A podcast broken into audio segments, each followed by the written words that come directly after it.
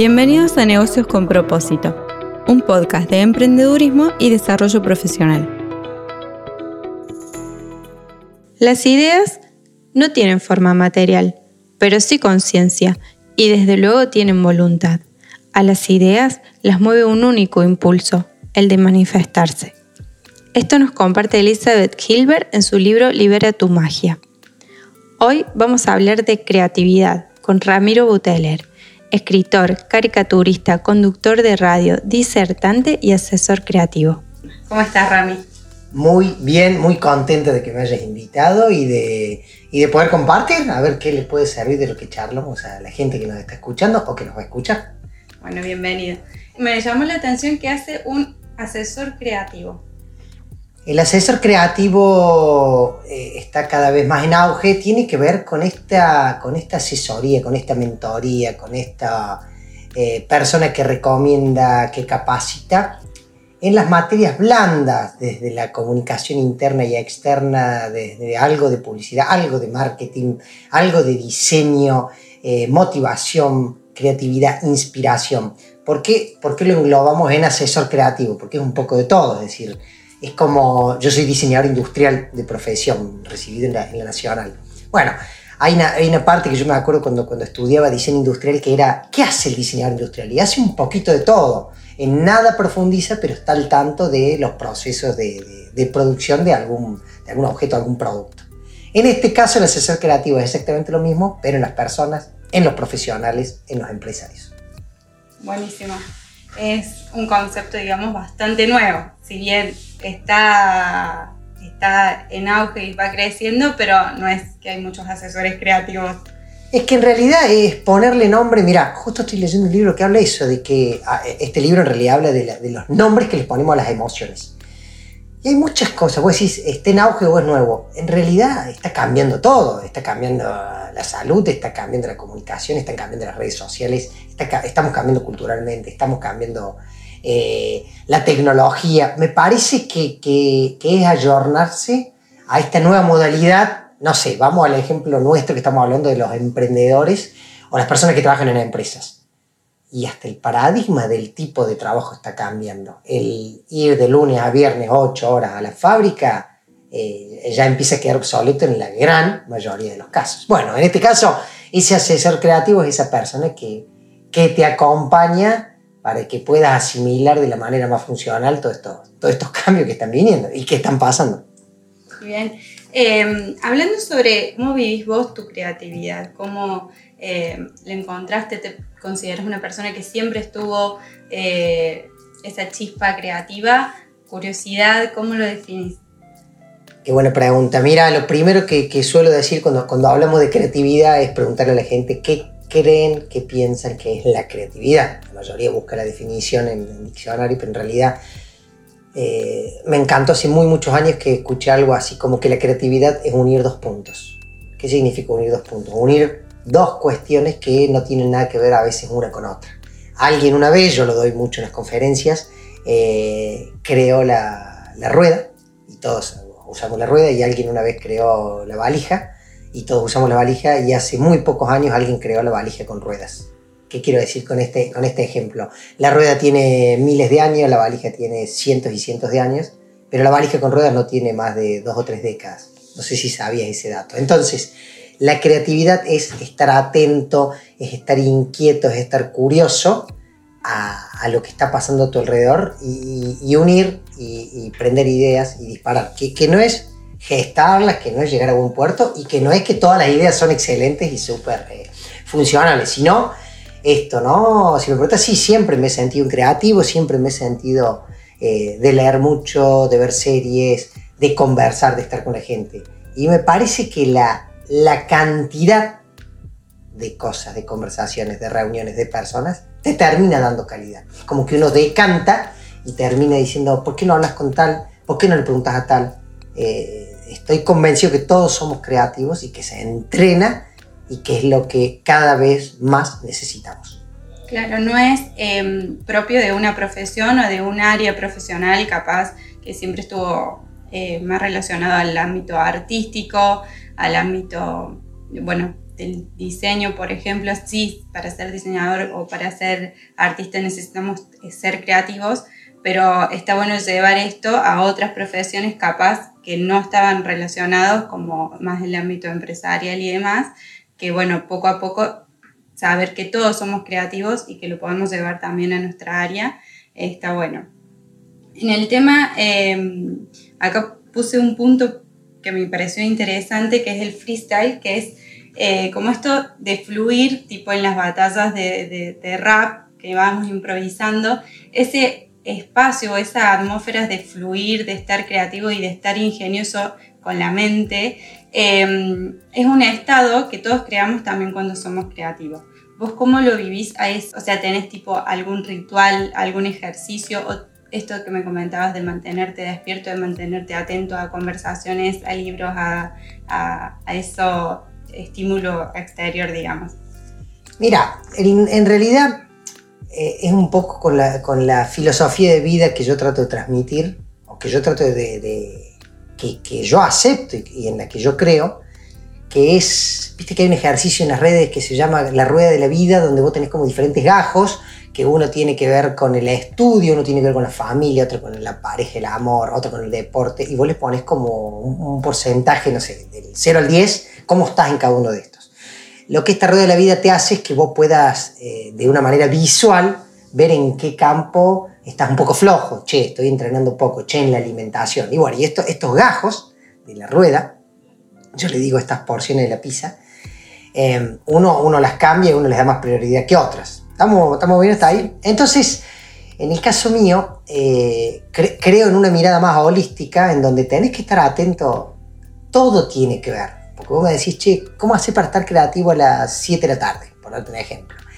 Y si vos estuviste todo el día en la oficina con luz artificial, eh, 8 horas sentado eh, en una silla que es medio incómoda, que te hace doler la espalda, mal comido, mal dormido, eh, con presiones y exigencias relacionadas con el estrés, con la tensión, con que tengo que llegar a reenviar estos mails, lo que fuera.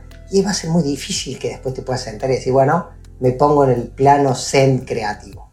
Ahora, si vos te levantaste y media hora saliste a correr y, y, la, regaste las plantas y fuiste al trabajo y en el trabajo tuviste una reunión y había rico olor a café y, los compañeros de trabajo eh, era un ambiente ameno, lo que fuera, estoy dando ejemplo en el aire y yo creo que el porcentaje de predisposición a ser creativo a las 7 de la tarde del mismo día va a ser distinto.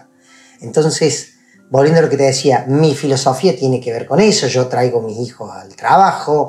Em, yo te puedo hacer una videollamada, una teleconferencia con ojotas, no desde la pandemia, desde antes, porque es parte de mi esencia. El, formato de oficinas que tengo tiene living, tiene una barra. Eh, vos puedes tener una reunión súper importante, te puedes estar tomando una lata de cerveza, porque tenés, tenés autoconocimiento y tenés moderación, ¿y por qué no puedo tomar una cerveza si te van a tomar un vaso de cerveza? O puedo estar tomando a las 11 de la mañana un café, o puedo estar comiendo un sándwich milanesa a las 4 de la tarde, no interesa, quiero decir, eh, toda esta, esta libertad, esta tranquilidad, esta comodidad, este, esta sentirme bendecido, y, hace que estés mucho más abierto, empático, expectante, curioso a, a poder trabajar en un ambiente más creativo. Sí, es muy interesante y, coincido. Che, Rami, ¿y vos eh, has escrito libros? ¿Sos autor? ¿Y cómo nació esto? ¿Cómo fue ese momento donde se te vino la idea y dijiste, escribir un libro?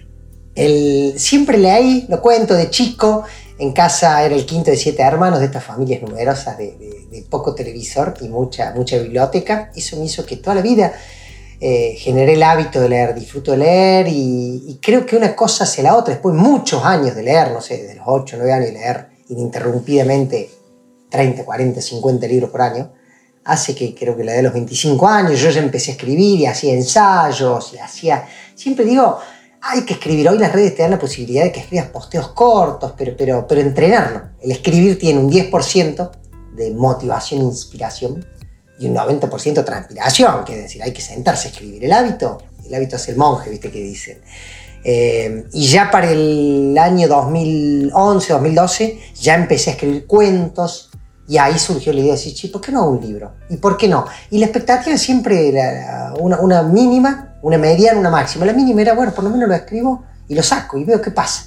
Y, también esa máxima de decir, che, si escribo algo que termine siendo un bestseller, pero para mí es el equilibrio entre, entre tener el objetivo claro a corto plazo y ese gran objetivo a largo plazo, pero ir tocando de poquito los dos como para que si hay frustración no sea tan grande y si hay un sueño cumplido lo hayas visualizado mucho tiempo antes. Claro, uno de los puntos que toca esta autora que a mí me encanta, que es Elizabeth Gilbert, es esto de, de cuando viene una idea, una inspiración o una idea creativa que busca manifestarse, ser ese canal de manifestación, eh, pero soltar esa de la perfección, soltar el resultado, porque en realidad lo que se busca es disfrutar de ese proceso y claro, estar abierto a que suceda lo mejor, pero eh, no desde esa responsabilidad de después decir, sé lo que hice fue una casa si no tuvo el éxito que esperábamos. Em, pero sí está buenísimo esto de, de, canalizar las ideas y de creerse un canal manifestación para esas ideas, por eso te decía cómo te viene eh, esto, bueno, hay muchos proyectos, yo te veo que tenés el proyecto de los vinos, el proyecto de, contar historias, sos como un gran canal de, de, inspiración, de llevar a cabo esas ideas, así que mm, está buenísimo eso. Eh, después, esto, habíamos, que recién me comentabas de la curiosidad, que está muy ligado a la creatividad, qué cosas te llaman la atención o qué cosas te dan como curiosidad, a ver qué hay acá, me encanta, me encanta la persona, el humano. Ahora estoy, ahora, ¿no? Hace muchos años con, todo esto del autoconocimiento, con lo que son las emociones, con lo que son los diferentes planos, ¿viste? Del físico, el mental, el espiritual, eh, las energías.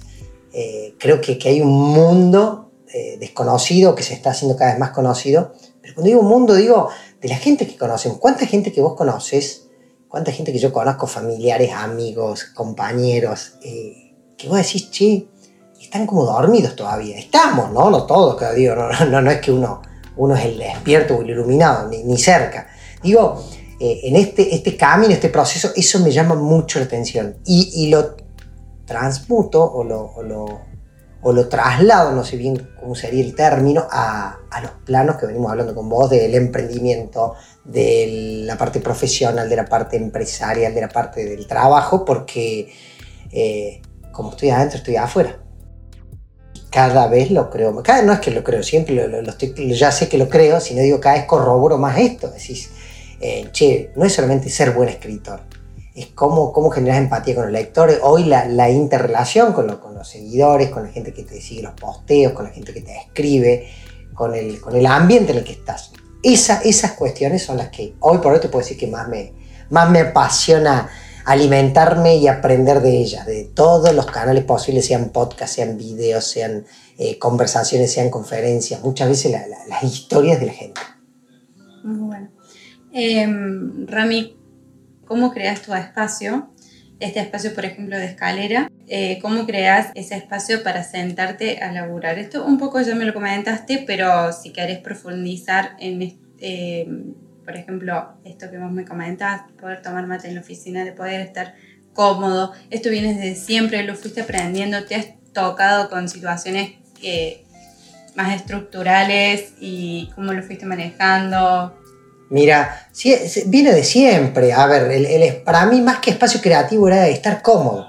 Siempre fui de la idea de que hagas lo que hagas, seas abogado, seas médico, seas contador, seas eh, fotógrafo, lo que vos quieras, que vos te sientas, que, vos, que vos asimiles el, el, entorno. Yo no, no, me imagino esta, este tipo de oficina en el que vos estás ahora. Gente, estamos en la oficina mía donde tenés desde muñequitos tenés tres computadoras, tenés hojas pegadas en la pared, tenés un living, eh, tenés una alfombra, tenés una guitarra y tenés una biblioteca, a mí es parte de mi vida, así es mi casa. Es decir, yo, yo siento que, que, que me potencio más, que, que rindo más, estando súper cómodo donde estoy, desde la silla en la que me siento hasta el tipo de escritorio en el que quiero trabajar.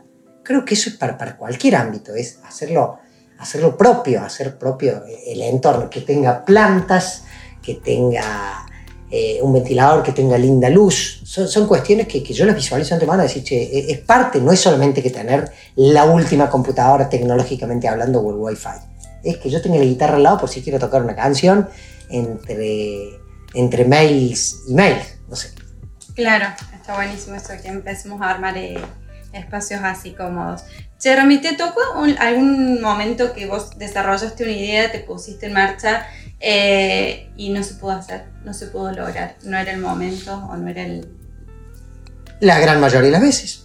Porque en realidad uno a veces en redes o cuentan, contamos desde, desde los éxitos o desde lo logrado. En realidad hay mil procesos que, que fueron eh, truncándose en el camino, yo creo que, el, gran, el gran entrenamiento y cada vez más va a ser esto que te decía del equilibrio, el, fluir, que a ver, si bien la palabra a veces parece que estuviera bastardeada ¿viste? en redes, porque uno cree que fluir es no me interesa nada, no, no se trata de eso.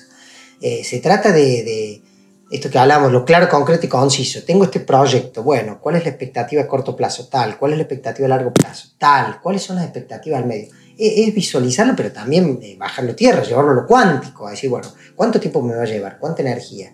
¿Cuánto económicamente? ¿Cuánto rédito me va a dar esto? Entonces, no, no hay, te puedo contar, 10 proyectos en el último año que no, no, no funcionaron o que, o que desde mi lugar estaba todo para que se dieran, pero, pero hay un montón de factores que se empiezan a entrelazar hoy.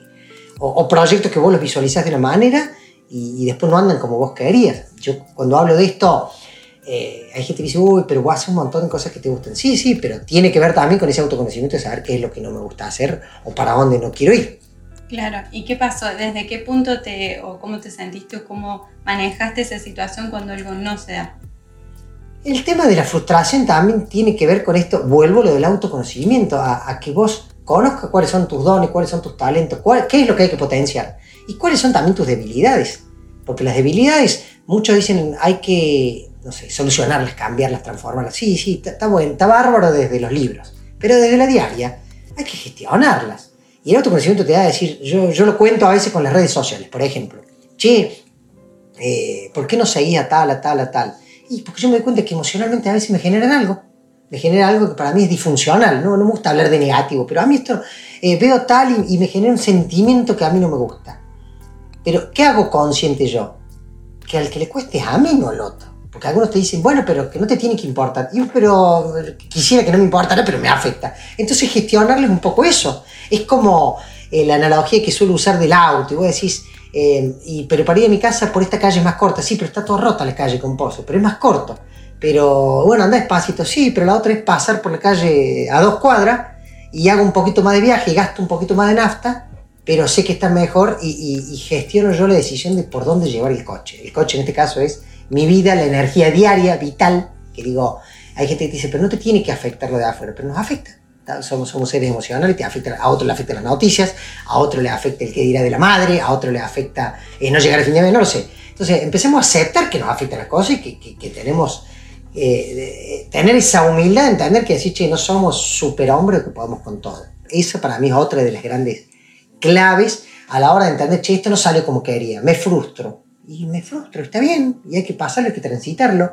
Lo más fácil sería decir, no, no está puesto, le pongo un filtro como si fuera una red social. Y la otra es decir, che, esto no sale como yo pensaba, y, y, transitar y ya estar disfrutando el proceso hace que todo valga la pena. Tal cual. Eh, y para finalizar, ¿algún ejercicio creativo que podamos llevar a cabo en casa eh, o en alguna pausa diaria hay un ejercicio que se llama el semáforo eh, rápido, muy fácil, lo uso, lo uso hasta para las listas de, de las cosas que tengo que hacer en el día. Eh, el semáforo rojo, amarillo, verde, lo verde es lo que te gusta hacer, lo rojo es lo que a veces no te gusta hacer, lo amarillo es lo que te es indiferente. Em, otros dicen que lo rojo es lo importante y lo verde es lo urgente en la diaria, ¿viste? que a veces tenemos cosas que hacer urgente y cosas que hay que hacer importante. Dividir dividir un poco el día, gestionar eh, la energía del día, porque vos decís, eh, si largas con lo que te gusta hacer con lo verde, a las 4 de la tarde, cuando te toca hacer lo que sí o sí hay que hacer, eh, ya no tenés tanta gana como el día, entonces decís, bueno, hago una de las tareas rojas, hago dos de las verdes, y hago una de las amarillas, que la amarilla puede ser, no sé, preparando el mate. O, o viste que ahora hay gente que se pone en el celular o en el teléfono estos avisos tipo alarma para tomar agua te doy un ejemplo mío, están buenísimos para mí que decir, bueno, esa sería una tarea amarilla, que decir, no me genera nada, pero me, me, la, me aviso. me parece que, empezar a conocer cuáles son las tareas que te consumen energía, las tareas rojas, cuáles son las tareas verdes, que son las que te gustan hacer. Viste que hay llamadas a clientes que a veces no las querés hacer, eh, llamadas a proveedores que tienen que ver con cobrarle, con, con renegar con el tema de un pago. Bueno, gestiónala dentro del día, medila y después contame cómo te va, te aseguro que va a empezar a encontrar resultados súper, súper funcionales. Muchas gracias, Rami. ¿Dónde te podemos encontrar? Un placer estar acá en todas las redes como arroba Ramiro Buteler. Y para mí un placer, si esto le sirve a alguien, si le sumó, si le generó alguna herramienta, bienvenido. Bueno, muchas gracias. Soy Rocío Molina y te invito a que descubramos juntos que vivir desde el propósito es un negocio rentable. Encontra más contenido de marketing, emprendedurismo y desarrollo profesional en Instagram como arroba negocios con propósito.